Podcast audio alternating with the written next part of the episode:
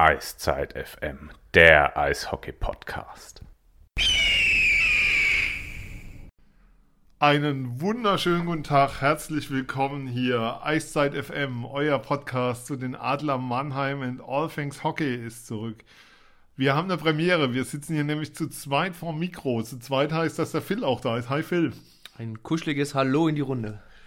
Ich bin Sven und wir wollen reden über die Adler Mannheim. Vorweg ähm, für alle, damit es klar ist, weil auch Fragen kamen. Flo ist nicht ausgeschieden oder so, sondern hat beruflich einfach momentan so viel um die Ohren, dass wir sagen, ähm, wenn er Zeit hat, jederzeit gern dabei. Herzlich willkommen, alles gut zwischen uns, kein Ärger, kein Stress. Aber er packt es momentan einfach nicht, aber ihr werdet ihn mit Sicherheit mal wieder hören. Wir haben das jetzt einmal klargestellt und dabei ist es dann auch, aber es gibt da nichts an worüber ihr euch Gedanken machen müsstet an der Stelle, weil es die Frage nämlich tatsächlich gab. Wir haben einiges zu bereden. Es sind einige Spiele gespielt mittlerweile, sechs Stück, wenn ich mich nicht verzählt habe in der DL. Die Adler sind ein bisschen schwer in die Gänge gekommen. Auch darüber werden wir reden, aber wir müssen natürlich zuerst reden über das, was uns alle bewegt. Also was heißt bewegt, was euch vor allem bewegt, wie wir an den Reaktionen gestern gemerkt haben, die kamen. Moritz Seider ist gestrichen worden aus dem Kader der Detroit Red Wings und ähm, in die AHL assigned worden, wie es offiziell heißt. Jetzt gab es hier schon Meldungen, ähm, Moritz kommt nach Hause. Phil, wie realistisch ist es denn, dass Moritz Seider für die Adler auflaufen wird? Ja, meiner Meinung nach überhaupt nicht realistisch. Ähm, der Junge ist ja nicht rübergegangen, um jetzt wieder DEL zu spielen. Ähm, er wurde ausführlich getestet, würde ich mal sagen. Er hat viel Eiszeit bekommen in den, in den Vorbereitungsspielen, hat, unter, hat Unterzahl, Überzahl gespielt, also auch die Special Teams gut bedient. Ähm, ja, wurde auf Herz und Nieren getestet und fängt jetzt halt bei den Grand Rapids an in der AHL. Eine gute Organisation mit, mit guten Chancen auch dieses Jahr. Sind recht gut aufgestellt, haben da echt gute Prospects drin, also Nachwuchsspieler, ähm, die die Red Wings ge gepickt haben in den vergangenen Drafts und ja, äh, auch so die, die, die Sache, ähm, die AHL ist einfach mit die beste Ausbildungsliga der Welt. Das ist, das ist Fakt. 90% der NHL-Spieler mhm. haben schon, ähm, was das haben wir, ja, haben mindestens äh, in der AHL gespielt. Und ähm, ich glaube, das für die Ausbildung für Moritz Seider ist das der beste Weg momentan. Definitiv. Also die AHL ist natürlich auch eine sackstarke Liga, muss man einfach mal sagen. Also sie ist natürlich nicht so bequem und alles, aber für einen 18-Jährigen, man darf nicht vergessen, Seider ist 18, ist das ein ganz normaler Weg, zumal er auch in Testspielen gerade in den letzten Wochen zwei grobe Böcke hatte, die zweimal zu Gegentoren geführt haben, einmal in Überzahl die Scheibe verloren und dann gab es den, den Shorthander und einmal ein Fehlpass direkt vors Tor, es war gegen Toronto, wo dann eingenetzt wurde. Aber alles vollkommen undramatisch. Ähm, bei den Red Wings ist es, also erstens für einen Verteidiger ist es normal.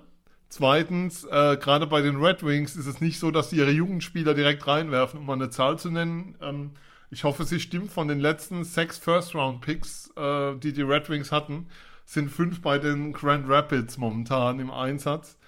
Das heißt, es ist ein ganz normaler Weg. Ähm, da muss man sich keine in irgendeiner Form Sorgen machen. Aber auf der anderen Seite ist auch vollkommen klar, er hatte das in einem Interview vor zwei Wochen gesagt, nach einem Training in der Mixed Zone, ähm, dass er seine Zukunft in den USA sieht und auch ähm, ganz klar den Weg Richtung AHL dann gehen wird. Also alles gut. Ja, ich glaube, man Genau, man braucht auch nichts dramatisieren. Ähm, wer vor einem Jahr gesagt hätte, Moritz Seider wird dann Nummer 6 gedraftet, ist dann im Trainingscamp bei dem entsprechenden NHL-Team.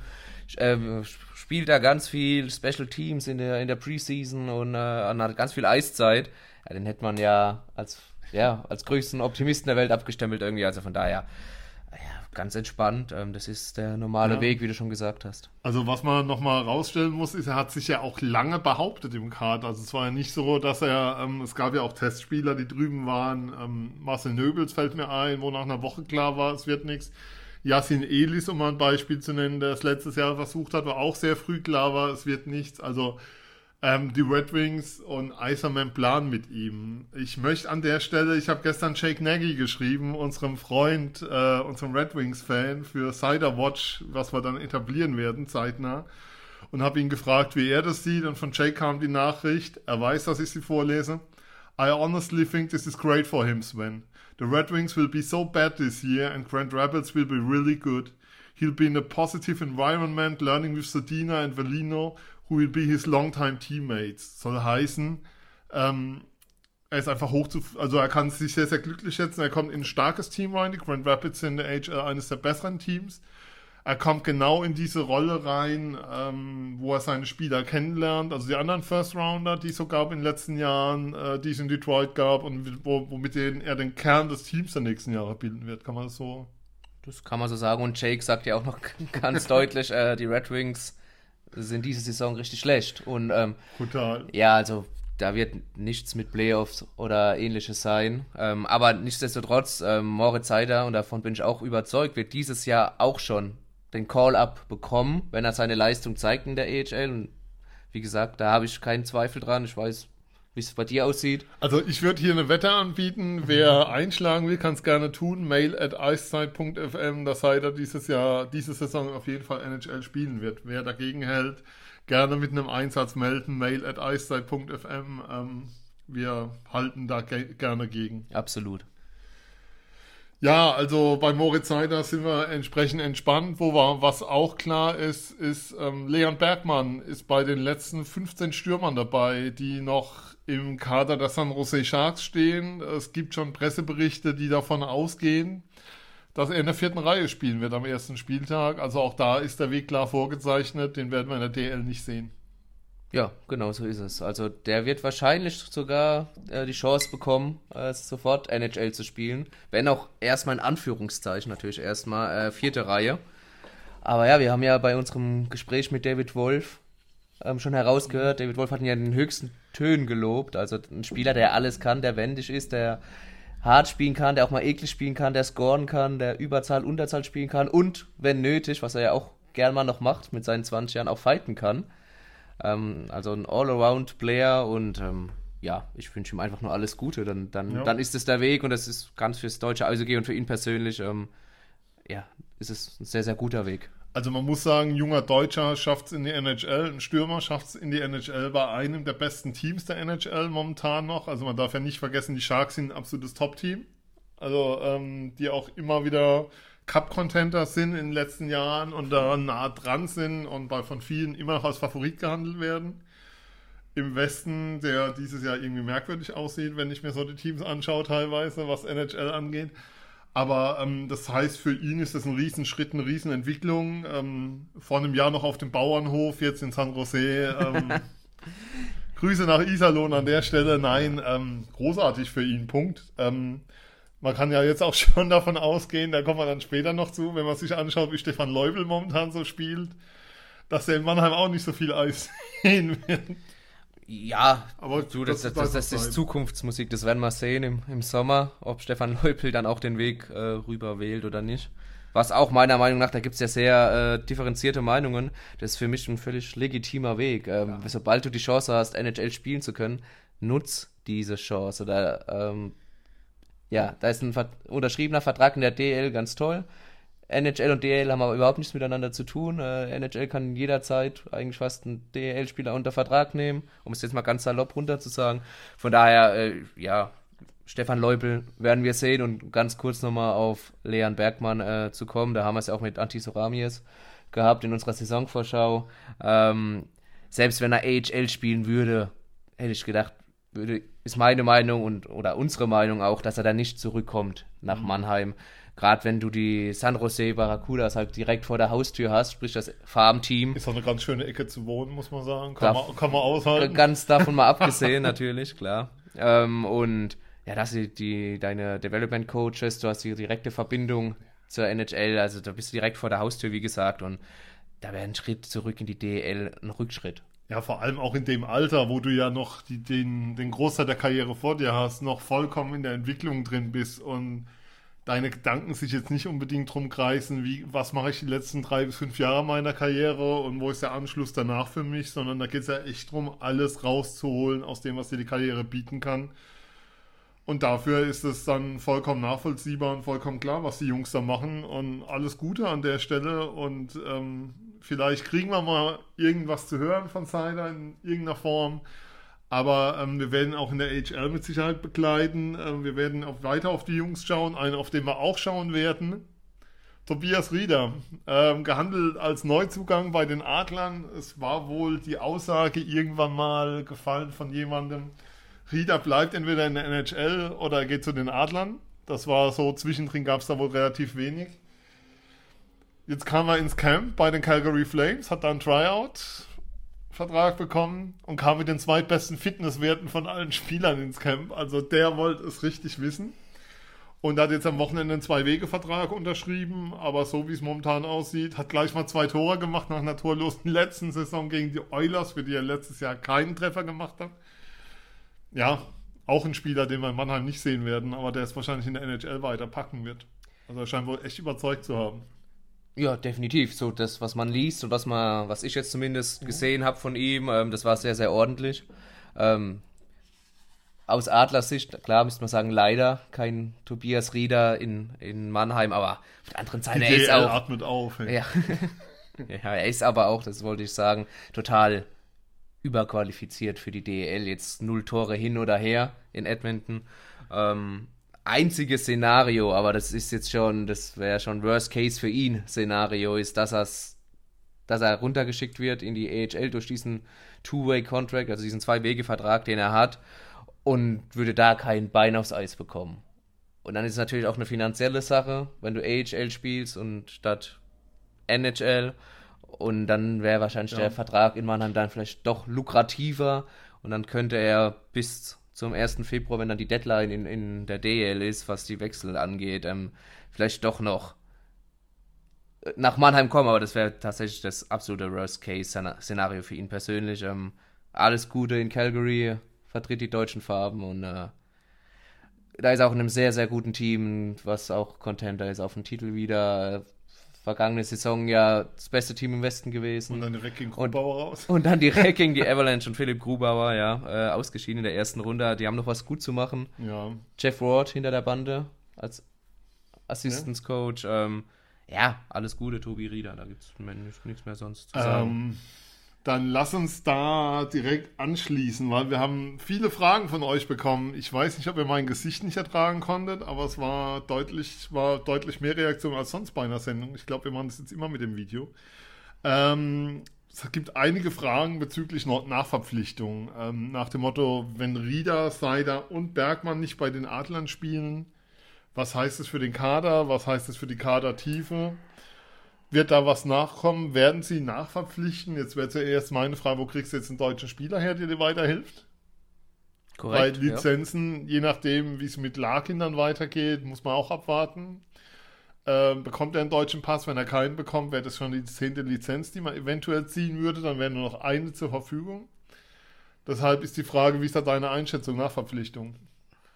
Ja, gute Frage, offene Frage, ne? Also die Tiefe fehlt vielleicht schon ein bisschen, wenn man so ähm, auf den Kader schaut. Pavel Groß ist aber auch kein, einer, der kein Problem hat, junge Spieler äh, einzusetzen. Sprich, auf die Jungs aus Heilbronn zurückzukommen, zurückzugreifen, besser gesagt. Ähm, ja, äh, Samuel Soramies hat jetzt äh, um die acht Minuten Eiszeit im Schnitt, bisschen mehr. Die ist zurückgegangen, Spiel Die- für Spiel, konnte man nachverfolgen, bisher, was sich genau, die Zahlen das, anschaut. wenn man, wenn man die Spiele auch geguckt geworden. hat, hast du auch äh, angeschaut hat, hast du auch gesehen, äh, im letzten Drittel hat er meistens gesessen. Aber ähm, über acht Minuten für einen U23-Spot ist Liga-vergleichmäßig dennoch hoch.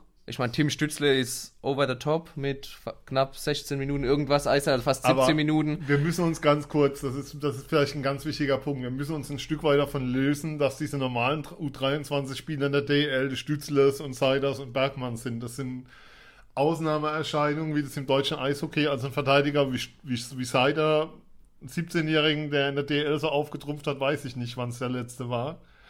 Ähm, ein Stützler, der mit 17 das Spiel Wasser spielt. Wir haben ja auf Münchner Seite mit Schütz und Peterka auch zwei in der ähnlichen Altersgruppe. Ähm, also das, da, da tut sich einfach auch was im Nachwuchs momentan, was das angeht. Und man muss sich ein Stück weit davon lösen, dass das die normalen U23-Spieler sind, was ihre Leistungsfähigkeit angeht. Genau, also Gott sei Dank tut sich was im Nachwuchsbereich und wie du sagst, ja, das ist nicht der Normalfall. Also Peterka Schütz, Stützle, schön, dass Sie da mhm. sind. Herzlich willkommen. Äh, Nochmal, kauft euch ein Stützle-Trikot, wenn ihr eins kaufen wollt, weil es gibt es nur dieses Jahr. Sehr lange werden die Jungs nämlich nicht in der DL sein. Ähm, ja, aber um aufs, um aufs Thema zurückzukommen, ähm, Nachverpflichtungen gerne, aber ich bin da irgendwie bei dir ich sehe auf dem Markt jetzt groß niemand mit deutschem Pass, den du da äh, verpflichten könntest. Markus Eisenschmied, im Laufe des Oktobers, vielleicht Anfang November, auf dem Eis ist er ja schon ein bisschen länger. Aber natürlich auch eine super beschissene Verletzung für, für einen Eishockeyspieler mit der Schulter. Und ähm, ja, muss man erstmal schauen, hat er komplett kein Sommertraining gehabt.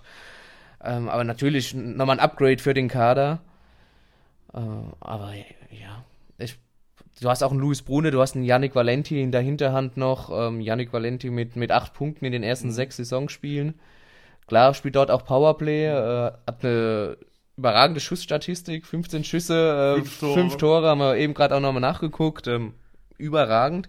Backchecking noch, noch ein Punkt äh, bei ihm auch wo vielleicht noch ein bisschen Schwächen sind, was er auch ähm, ganz offen selbst zugibt, wenn man sich mal mit ihm unterhält. Ähm, ja, also da, du hast noch durchaus Stürmer in der Hinterhand äh, und mit neun Verteidiger und dann unter Vertrag ähm, stehst du auch nicht so schlecht da, würde ich sagen. Nee, insgesamt ähm, gehe ich da komplett mit. Also ich sehe jetzt auch keinen Zwang zu neuen Verpflichtungen in irgendeiner Form, weil man geht da ja schon, ähm, ja, also du hättest natürlich, also also sagen wir mal so, um die Mann, die, die aktuelle, das aktuelle Adler-Team mit Seider und Bergmann noch dabei, da bräuchten wir einen Titelfavoriten nicht reden. Punkt. Ähm, so es enger, aber so gehst du immer noch mit einer kompletten Luxussituation rein. Du hast eine vierte Reihe, ähm, wenn, wenn sie den Spiel, also wie es am Sonntag, am Donnerstag war, mit Reddick, mit Gotch, mit Radicki und mit Hungerecker. Ne, mit Kremmer und Hungerecker. Das war die vierte Reihe, wie du so hat. Radicki, Kremmer, Gott. Radicki genau. ist hochgerückt. Ja, am Sonntag, am Sonntag, ja. Wir diskutieren hier live wieder mehr. ähm, das heißt, du hast immer noch unglaublich, also Masse Gottsch als Center in der vierten Reihe. Ich meine, wenn ein Playoffs gesehen hat, was der für eine Bedeutung hat für dieses Team und was er leisten kann für dieses Team, da redet man, glaube ich, dass man, glaube ich, ein Stück weit verwöhnt und da muss man halt schon auch mal irgendwie auf dem Boden bleiben. Zumal die Aussage auch war zu Saisonbeginn und die war eindeutig, ähm, bevor wir einen Alten spielen lassen, lassen wir lieber einen Jungen spielen, der einen gleichen Level bringt. Ähm, wir haben kein Problem damit, junge Spieler reinzuwerfen. Das war die Aussage und die werden bei uns spielen und wir werden dieses Konzept weiterfahren. Und deshalb ist es sehr, sehr klar, dass da erstmal nichts passieren wird, sondern ähm, Heilbronn hat jetzt etliche Spiele in Folge gewonnen, ich glaube fünf, weiß gar nicht. Ähm, ich war da gegen ähm, Freiburg. Das macht schon Spaß, den Jungs zuzugucken. Auch Pierre Preto war richtig, richtig stark an dem Tag. Ist zum Spieler des Spiels gewählt worden, zwei Tore gemacht. Yannick Valenti mit dem Markus Eisenschmied, Gedächtnis. Schuster aus dem linken Bullykreis im Powerplay, der auch viel, viel Speed reinbringt, der auch noch sehr, sehr jung ist. Das darf man auch nicht übersehen. Ähm, aber das, dass da jetzt der Zwang ist, noch nachzuverpflichten, momentan sehe ich nicht, ähm, zumal man wirklich auch abwarten muss. Äh, man hat noch, nur noch zwei Lizenzen zur Verfügung. Ähm, und die eine Lizenz wird eventuell für Thomas Larkin gebraucht. Also, was ja auch, man muss ja auch mal sagen, ein Spieler, einen ausländischen Spieler finden, mit dem man eine Lizenz zieht, der besser ist als Larkin auf dem freien Markt. Weiß nicht, ob du den findest, könnte eher schwierig werden. Ähm, deshalb nehme ich an, ähm, je nachdem, wie, das, wie sich das mit dem deutschen Pass entwickelt, dass man die dann auf jeden Fall ziehen würde, wenn es denn notwendig wäre. Also es ist jetzt auch nicht so, ähm, kann man auch nochmal sagen, weil es die Frage gab, es ist nicht vorgeschoben, diese Verletzungsnummer Thomas Larkin ist wirklich verletzt, das ist die Info, die wir haben. Ähm, der fällt wirklich aus und das ist nichts, was jetzt irgendwo gemacht wurde, um da ähm, diese Frage mit der Lizenz ein Stück weit zu umgehen. Die Info können wir euch auch mitgeben. Ähm, ja, aber ansonsten ist auch noch die Frage da, soll man dann lieber einen Spieler weniger nehmen? Wobei meine Frage ist, Janik Möser ist doch, kann man doch dann doch auf den Bogen nehmen und auch spielen lassen. Ja, aber ist kein U23-Sport, ne. Zählt nicht dazu. Schon in der vergangenen Saison nicht. Okay, dann mein Fehler. Fehl, ja, sonst, sonst hätte er am Sonntag auch problemlos spielen können, aber er ist ja dann rausgerutscht, dadurch, ja. dass Soramies in, in Heilbronn gespielt hat und Hungeregger in, ins Line-Up gerutscht ist, musste dann Möser als siebter, als potenzieller siebter Verteidiger dann Auf die Tribüne, ja. Ähm, ja, aber auch Yannick Valenti nochmal super interessanter Spieler. Ähm, wenn du auch sagst, er hat die Rolle bei Heilbronn inne, was äh, Markus Eisenschmidt bei den Adlern spielt. Ist natürlich auch die Frage, ähm, ich bin eh großer Fan davon, ähm, jungen Spielern eine Führungsrolle erstmal zu geben. Bei äh, vielleicht, äh, ja, bei in Anführungszeichen schwächeren Vereinen, jünger oder, oder in, der, in der Jugendmannschaft. Ähm, und wenn der in Heilbronn einfach diese Rolle Führungsspieler auch im Powerplay, wichtiger Scorer einnimmt, bringt ihm das mehr in seiner Entwicklung, als ähm, wenn er bei den Adlern dann in der dritten Reihe rumspielt und kein Powerplay eben ja. spielt, wie du, wie, wie, wie, du gesagt hast, oder acht Minuten spielt oder, oder fünf Minuten spielt, aber bei den Adlern dann eher acht. Ähm, ja, von daher glaube ich, ist es für seine Entwicklung sehr gut, ähm, erstmal da die Führungsposition auch im Powerplay ähm, in Heilbronn inne zu haben, vielleicht eine ganze Saison und dann noch gestärkter nächstes Jahr vielleicht dann in die DL-Mannschaft zu rutschen. Also gezielter Aufbau einfach. Aber klar, die Frage ist, um nochmal auf die Ursprungsfrage zu kommen, mit dünner Kader. Viel verletzen darf sich natürlich nicht. Das, das kannst du immer noch auffangen bis zu einem gewissen Grad, aber das beste Beispiel ist vielleicht auch ein bisschen München. Du kommst weit in der CRL, du hast viele Verletzte, hast natürlich Qualität hinten dran, das haben die Adler jetzt auch, aber äh, bis zu welchem Grad kannst du diese, könntest du fünf, sechs Ausfälle kompensieren? Das ist dann die große Frage, die sich dann schon stellt. Aber bringt auch nichts mit dem überaufgeblähten Kader durch die Hauptrunde zu laufen, meiner Meinung nach. Nee, zumal Pavel auch einer ist, der seinen Kader gern zusammen hat, also gern früh zusammen hat und der kein großer Fan davon ist, ähm, Verpflichtungen während der Saison zu tätigen im großen Maße. Ähm, das bedeutet dann halt auch, ähm, ja, dass man lieber mit dem Team spielt. Man sieht ja ähm, durchaus, dass es ein Thema ist, womit wir dann jetzt den Übergang fließend hinbekommen zur Frage Saisonstart dass sich manche Spieler schon schwer tun mit dem System, was er spielt. Das ist schon sehr, sehr anspruchsvoll und ähm, dem Team hat, also es geht immer ums Thema Laufen. Wenn ihr übrigens im Hintergrund immer schönen Ton hört, ich krieg's nicht abgestellt, was meine E-Mails hier angeht.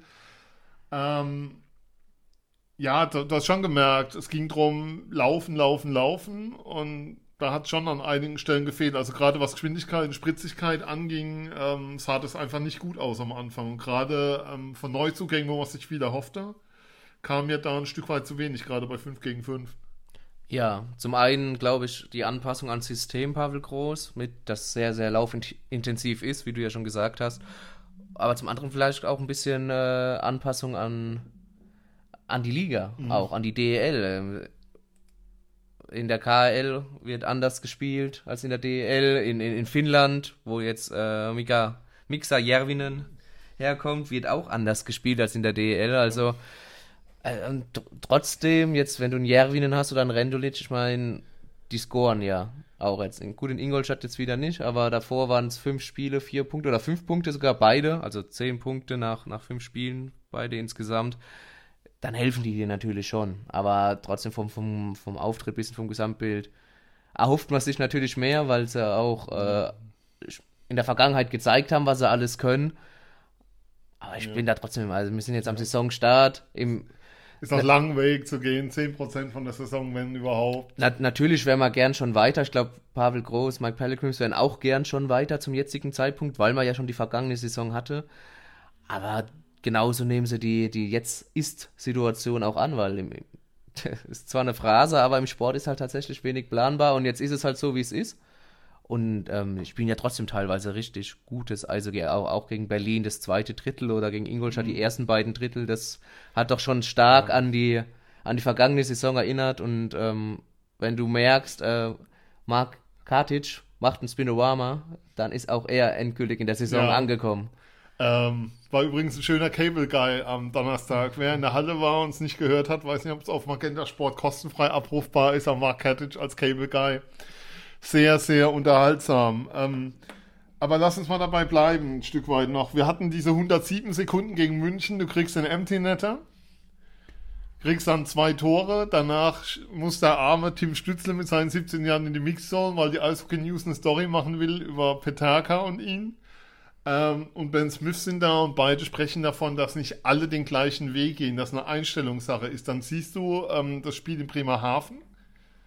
Nach dem ersten Drittel steht es 2-0 für Bremerhaven und ich bekomme eine WhatsApp-Nachricht von einem Freund, der schreibt, gar nicht mal so gut bisher. Und ich schreibe zurück, wieso? Das war das beste Saisondrittel. Ähm, war, kann es sein, dass diese 107 Sekunden auch dem Letzten in der Mannschaft klar gemacht haben, Leute, so nicht, weil, weil mein Eindruck ist, dass seitdem es schon sowas wie einen Weckruf gab und sie schon, ja, ähm, Bremerhaven, wie gesagt, du lagst 3-0 hinten und das, das und das, das hat das Spiel eigentlich nicht hergegeben, weil du warst richtig gut drin und warst dominant und bist gelaufen und hast gut rotiert. Ähm, da hat ganz, ganz viel gepasst und liegst 3-0 hinten. Ähm, aber dass diese 107 Sekunden und das, was danach schon in der Kabine passiert ist, es war wohl so, dass Spieler direkt in der Kabine schon, an, also nicht nur Pavel in der Kabine gesprochen hat direkt danach, sondern auch von Spielern was kam, dass das so eine Art Weckruf war nach dieser, diesem Start, weil man muss ja auch sagen, man war ja gegen Nürnberg nicht gut, obwohl man gewonnen hat. Genau, aber um auf deine Frage zu kommen, ich, ich glaube beides. Sowohl die 107 Sekunden gegen München als auch ähm, dann der 5-4-Sieg gegen Bremerhaven waren so ein ja, wichtige Impulse, würde ich mal sagen, weil ähm, klar, weil zum einen die 107 Sekunden, wo dir zeigt, ups, wir müssen mal schleunigst was an unserer Einstellung machen, weil sowas kanntest du aus der vergangenen Saison gar nicht, dass du dich aufgibst, regelrecht aufgibst, weil das nichts anderes war das nach dem Empty Netter ja, als eine Komplettaufgabe der Mannschaft. Also das waren, glaube ich, auch die schlimmsten 100, also das Schlimmste, was bisher war, seitdem Pavel Groß in Mannheim ist. Ja. An Eishockey. Wenn man wenn man es so runterbrechen möchte, auf jeden Fall. Und dann hast du aber in Bremerhaven, wie du gesagt hast, du hast dein System durchgezogen und wurdest dafür belohnt. Das war auch nochmal so ein Zeichen, vielleicht auch an die Neuen, sage ich mal, wobei ich nicht immer alles an den Neuen festmachen möchte. Aber ähm, das dir zeigt, hey, wenn wir unser System durchziehen, dann werden wir dafür auch belohnt. Und seitdem sieht man ja, dass es einzelne Schritte in die richtige Richtung mhm. gibt, aber es erinnert doch schon viel, viel mehr an den vergangenen beiden Spieltagen, an die vergangene Saison, als es jetzt noch an den ersten vier Spieltagen der Fall war. Oder, oder dreieinhalb, zweieinhalb, dreieinhalb Spieltagen der Fall war. Ich war ja in Bremerhaven vor Ort und ähm, Pavel sprach dann nach dem Spiel darüber, dass das 3-1 von Katic was sehr schnell nach dem 3-0 fiel, das wichtigste Tor des Tages war, weil das Team dann gesehen hat, wir können scoren, wir können Pepperle, der bis dahin ist ja irgendwie anscheinend immer so, wenn die Adler spielen, auswärts, dass der, dass der Torhüter nicht so schlecht ist. Wir haben es ja mit Pielmeier jetzt am Sonntag auch gehabt, wo es zwei Drittel hieß, Adler gegen Pielmeier. Ähm, ja, wir können scoren und wir, wir können das noch drehen. Und auch das schnelle 4-2 von Deschadens nach, ähm, nach der Drittelpause zu Beginn des letzten Drittels waren so Signale dafür, dass man zurückkommen kann. Aber zum Thema Belohnung. Wir haben euch ja im Video angekündigt, wir haben Eiszeit FM Aufkleber, die uns David Wolf signiert hat, freundlicherweise. Ähm, das Gespräch könnt ihr euch alle nochmal gerne anhören, wer es noch nicht getan hat. Ähm, wir, wir wollen die heute verlosen. Und zwar wollen wir die verlosen mit einer Frage an euch, ähm, die Mail, ihr beantwortet die bitte an mail.eiszeit.fm. Wir losen dann fünf aus, benachrichtigen euch und gucken, wie wir die in der Arena überreichen können. Ähm, wie viele Spieler der Adler Mannheim wurden seit Start der deutschen Eishockeyliga zum Spieler des Jahres gewählt? Nochmal die Frage, wie viele Spieler der Adler Mannheim wurden seit Beginn, seit dem Start der deutschen Eishockeyliga zum Spieler des Jahres gewählt? Ähm, dass diese Zahl bitte gern auch, wer noch will, die Namen dazu nennen, wer es ist, ähm, bitte an mail at iceside.fm schicken. Äh, wir verlosen äh, fünf Aufkleber von David Wolf signiert von uns. Ähm, Teilnahme, Rechtsweg, tralala, alles ausgeschlossen. Spart euch den Anwalt, spart uns die Kosten, alles cool. Ähm, viel Spaß beim Teilnehmen. Nochmal die Frage, wie viele Spieler der Adler Mannheim wurden seit Beginn der Zeitstart der DEL zu Spieler des Jahres gewählt? Ähm, kann man nachschauen, ist kleiner Tipp, im Sonderheft der Eishockey News findet sich das auch auf einer Seite. So, jetzt dann aber nochmal zurück. Ähm, wir waren ja gerade bei den Neuzugängen. Wir haben auch eine Frage bekommen, Du hattest auch schon über Anpassungsschwierigkeiten gesprochen, die man da so hat. Ähm, bei Chad Billings sieht man es teilweise, was so das Stickhandling beim Gegenspieler angeht, ist, ist sehr auffällig. Immer wieder diese Shot Passes, dass er da den Stick nicht in den Griff bekommt. Ähm, anderer Spieler, nachdem wir gezielt gefragt wurden, ähm, Milko Kraus hat gefragt, ähm, ich würde gern eure Meinung zu Gustafsson hören. Der scheint mir irgendwie noch nicht richtig in Mannheim angekommen zu sein. Endras scheint mir etwas stabiler, wobei hier das natürlich Jammern auf hohem Niveau ist. Ähm, Gustafsson bisher Unruhe. Jetzt hat er natürlich die Verletzung gehabt, weil es diesen, diesen Zusammenprall gab. Aber bisher nicht der Rückhalt, den man sich erwartet hat. Wobei gegen München wurde er natürlich auch brutal allein gelassen. Zum einen das, ja. Äh, zum anderen, ja, ist er momentan nicht der Rückhalt, den man sich vielleicht erwartet hat. In der CHL hat er gezeigt, wie stark er sein kann, wie, wie viel Ruhe er ausstrahlt, ähm, wie, wie, ja, wie reaktionsschnell er auch auf der Linie ist. Äh, kommt ja sehr über sein Stellungsspiel. Ähm, aber ja, jeder, der Gustafsson schon mal auch in Schweden hat spielen sehen oder in der CHL oder in der Vorbereitung bei den Adlern, ähm, weiß, dass, dass er mehr kann. Er weiß es auch selbst, die Trainer wissen es. Also das ist jetzt, ja, den, den Start unter unglücklich äh, abzuheften, ist, glaube ich, völlig okay, aber mehr auch nicht. Ja, gegen München gab's ja, hat er im ersten Drittel eigentlich Team im Spiel gehalten an einigen Stellen. Das mit, mit seinem Stick-Safe, dem einen, das war, ich habe von oben genau drauf geschaut, es war unglaublich, wo er den rausgeholt hat. Auf der anderen Seite war es in Bremerhaven so, dass mir Bremerhavener nach dem Spiel gesagt haben, Endras hat euch das Spiel gewonnen. Also im Sinne von, durch den Wechsel kam mehr Ruhe im Tor rein. Es waren jede Menge Abprallertore, wobei er da unglaublich allein gelassen wurde. Auch wieder das Penalty Killing an dem Tag überhaupt nicht funktioniert hat. Ähm, ja, also das ist immer so ein, so ein Zwischenspiel. Also ich tue mir schwer damit, äh, nur einen Torhüter allein zu kritisieren, wenn die Abwehr so im Stich lässt, wie es in den Spielen der Fall war. Ähm, wenn man da ans Gegentor denkt, München hinter, hinterm Tor, die Scheibe vor, vor Tor im Slot vollkommen frei. Ich glaube, Rohr war es, der Freistand und Burke den Pass gespielt haben, wenn ich es richtig erinnere. Solche Sachen, da bist du als Torwart einfach der letzte Depp. Ähm, was man aber positiv rausstellen muss an der Stelle, ähm, Dennis Endras bisher phänomenal, kann man nicht anders sagen. Also Wahnsinnsniveau, ähm, Playoff-Niveau, noch Playoff-MVP ähm, jetzt auch zur Regular Season zu besichtigen. Ja. Also genau. ich glaube 94% Fangquote oder so, 1,18 Gegentore pro Spiel, irgendwie so vollkommen absurde Werte. Äh, richtig, richtig stark. Bisher wahrscheinlich der auffälligste Spieler bei den Adlern in der Saison bisher. Oder würdest du jemand anders ja. noch mit reinnehmen? Stützle Würde ich so unterschreiben. Ja, bei Stützle vielleicht auch die komplette Reihe dann zusammen mit Ben Smith und Tommy Huchtaler. Ähm, das, ja.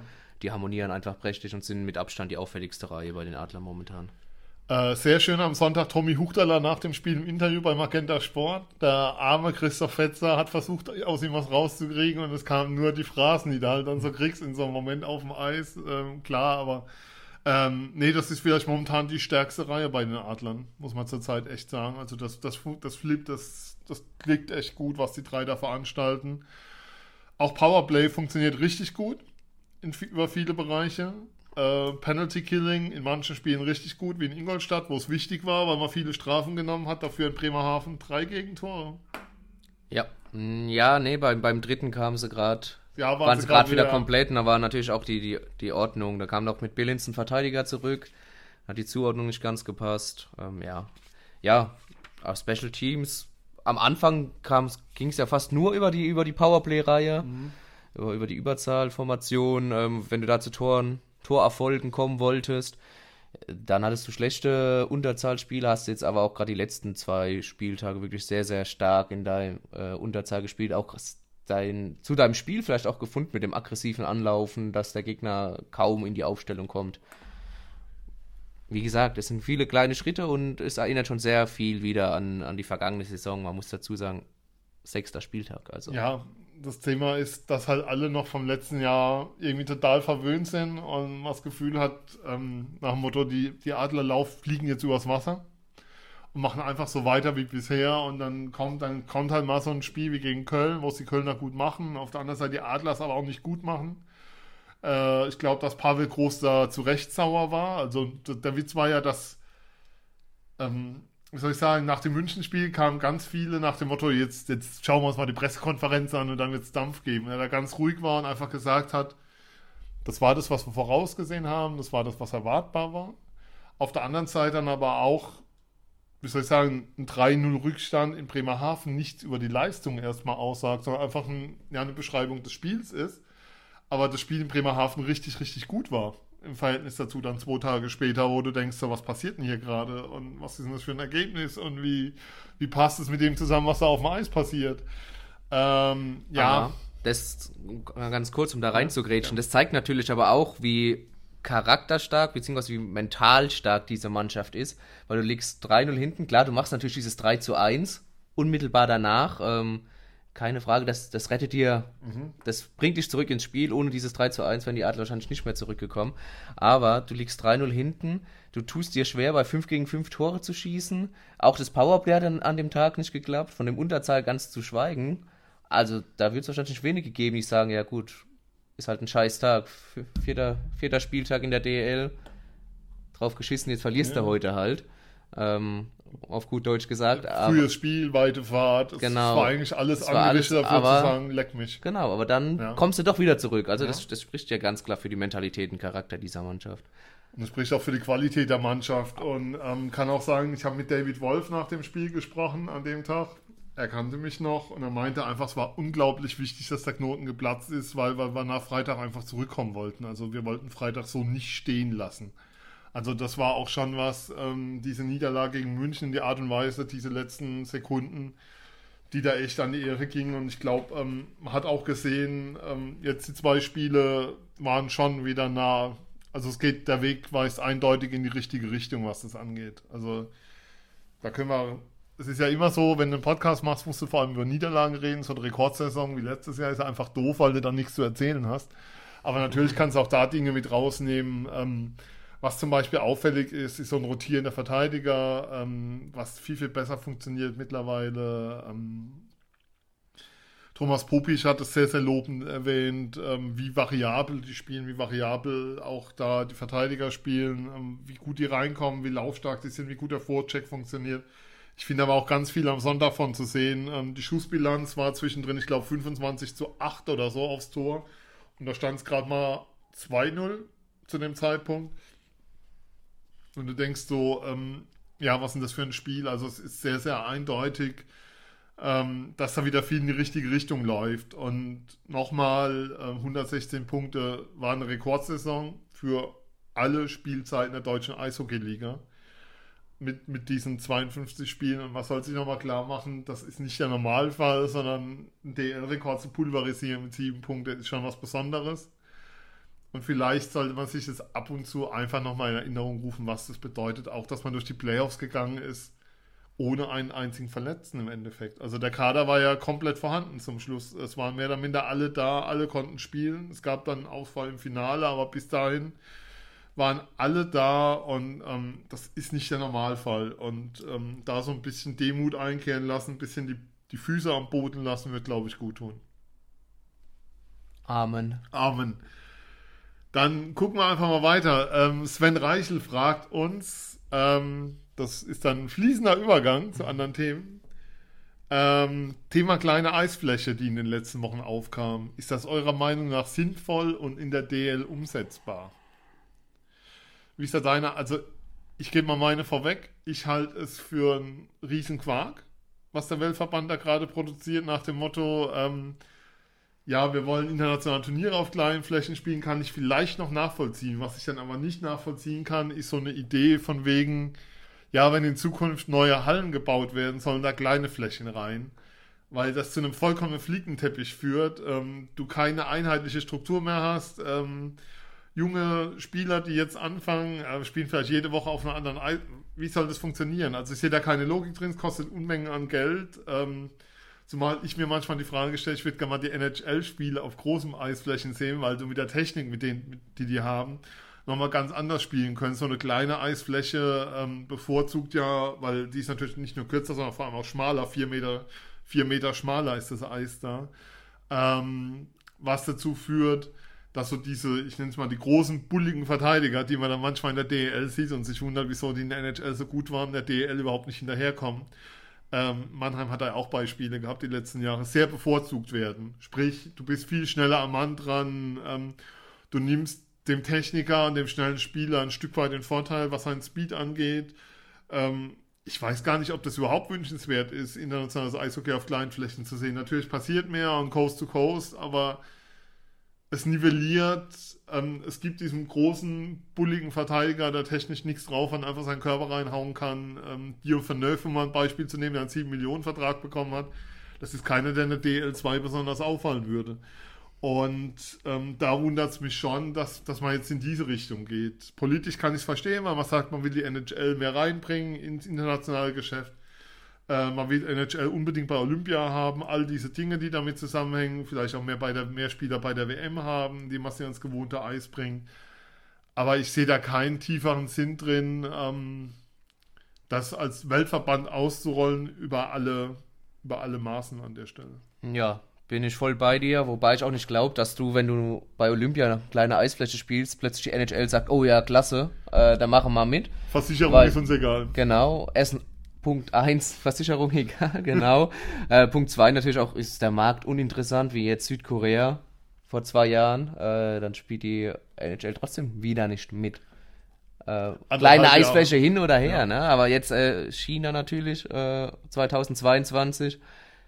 Sehr interessanter Markt. Könnte- Großer Markt. hin, ja. Äh, Kunlu Red. Stars in der KL schon vertreten. Ähm, äh, da würden sie auch, denke ich, antreten. Da bin ich mir sehr sicher, wenn es eine große Eisfläche ist. Also, Ja, aber insgesamt, es entstehen Kosten, es ist ein mega Flickenteppich. Ich kann da ehrlich gesagt Ja. überhaupt keinen Sinn drin erkennen momentan. Ähm, zumal wir eher drüber reden, momentan in Deutschland Eishallen zu erhalten und es immer wieder ein Kampf ist an ganz vielen Stellen, dass eine, Eis, dass eine Eishalle nicht geschlossen wird aus Kostengründen, weil die kommunalen Träger es häufig nicht finanzieren können und und dann kommt der Weltverband und sagt, hey, ja, hey, ähm, lass uns mal die Eisflächen verkleinern. Ähm, wenn du eher vor der Frage stehst, schließen wir das Ding oder ja, das, das, das ist ziemlich weltfremd aus meiner Sicht und ehrlicherweise nicht besonders nachvollziehbar.